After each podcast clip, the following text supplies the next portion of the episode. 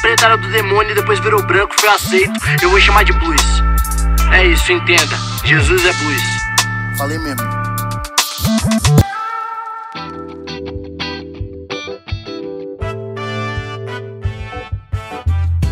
Salve, salve, povo abençoado do Senhor Jesus Cristo, do Santo dos últimos dias, das testemunhas de Jeová. Como é que vocês estão?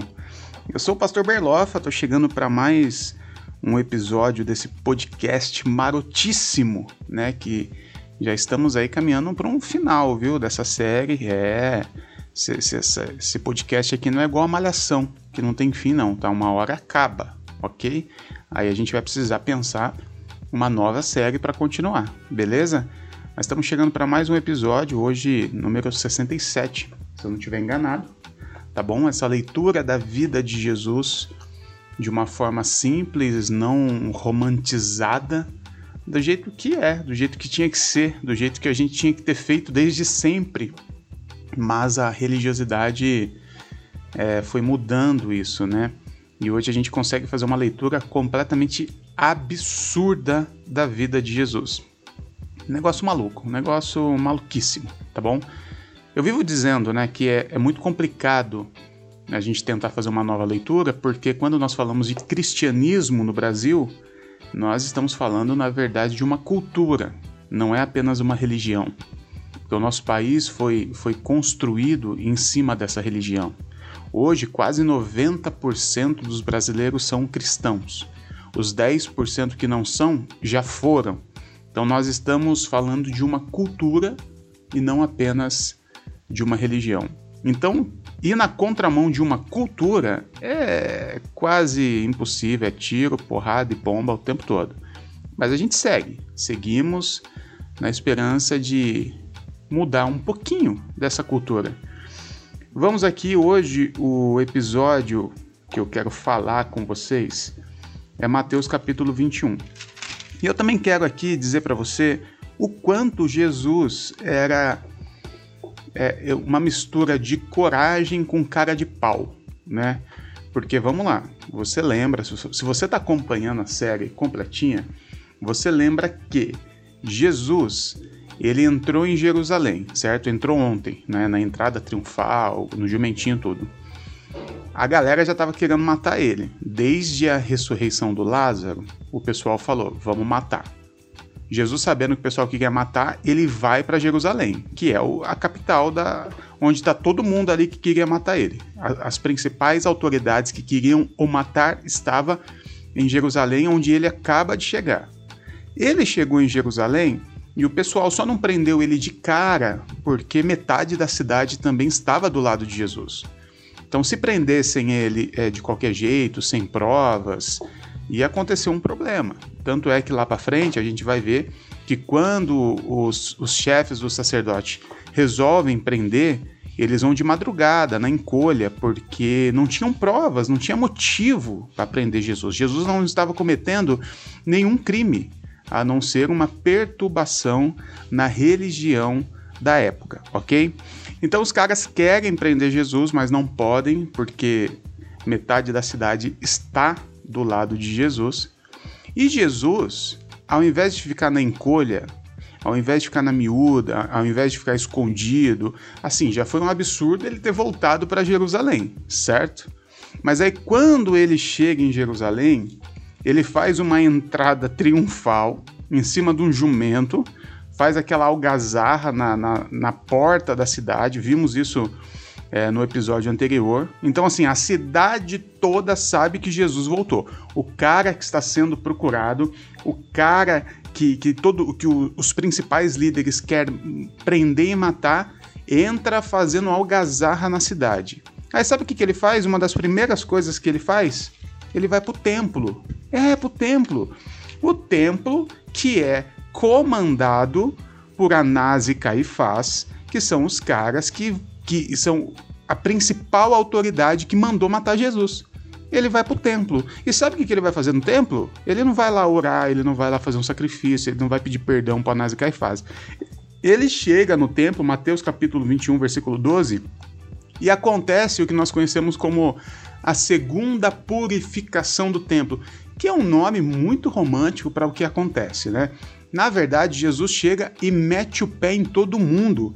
Os caras que montaram um negócio no templo, eu não vou explicar isso agora porque eu já expliquei lá na primeira purificação no templo.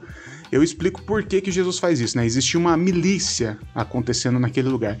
Jesus chega no templo, no ambiente dos caras que queriam prendê-lo, e Jesus pica o pé em todo mundo, chicotada, xinga, expulsa todo mundo. Aí os cambistas vão tudo embora e Jesus fica no templo ensinando.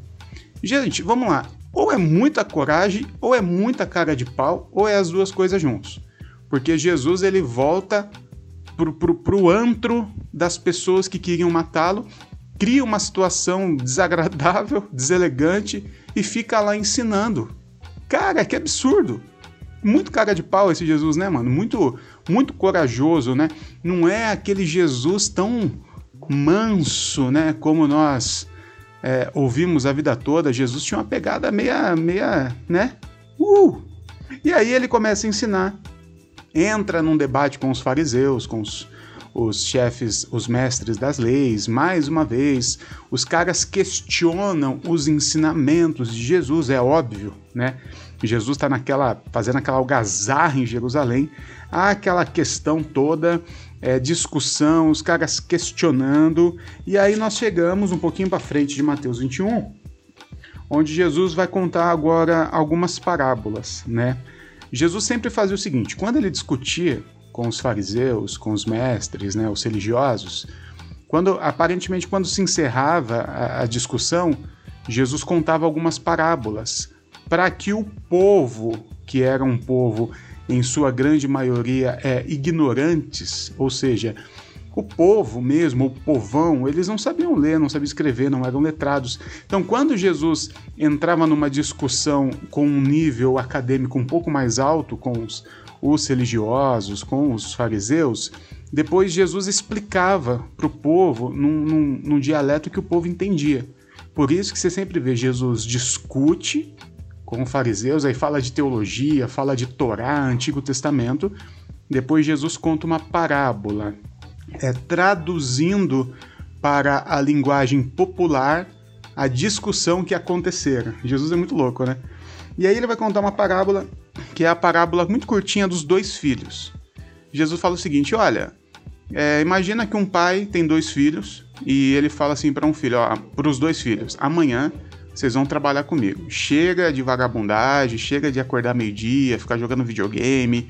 Vocês vão cedinho trabalhar comigo. Um dos filhos fala assim: Ah, vou não, não vou, não vou mesmo. Tá? O senhor é rico, eu não preciso disso, eu não vou. Mas aí chega na hora ele vai. O outro quando o pai dá a ordem, ele fala assim: com certeza, pai, sim, senhor, é óbvio, eu vou sim, claro que eu vou. Mas chega na hora ele não vai. Então tem um que fala que não vai e vai, tem um que fala que vai, mas não vai. E aí Jesus fala assim: no final das contas, quem foi que obedeceu? Foi o que tinha o discurso ou foi o que teve a prática? E Jesus conta essa parábola e, e encerra essa parábola com uma uma frase extraordinária que ele fala o seguinte: é, versículo 31 né, da, do capítulo 21 de Mateus. Qual dos dois fez a vontade do Pai? O primeiro, respondeu eles. Jesus disse: Digo a verdade, os publicanos e as prostitutas estão entrando antes de vocês no reino de Deus. Caramba! Olha o que Jesus fala que os publicanos, que eu já expliquei várias vezes aqui, que eram traidores, né, traidores, tipo, o máximo que a gente consegue comparar um publicano hoje seria tipo aquele político corrupto, tá bom? É, político corrupto, que era para estar tá trabalhando em prol do povo, mas está trabalhando contra o povo, um publicano. E as prostitutas?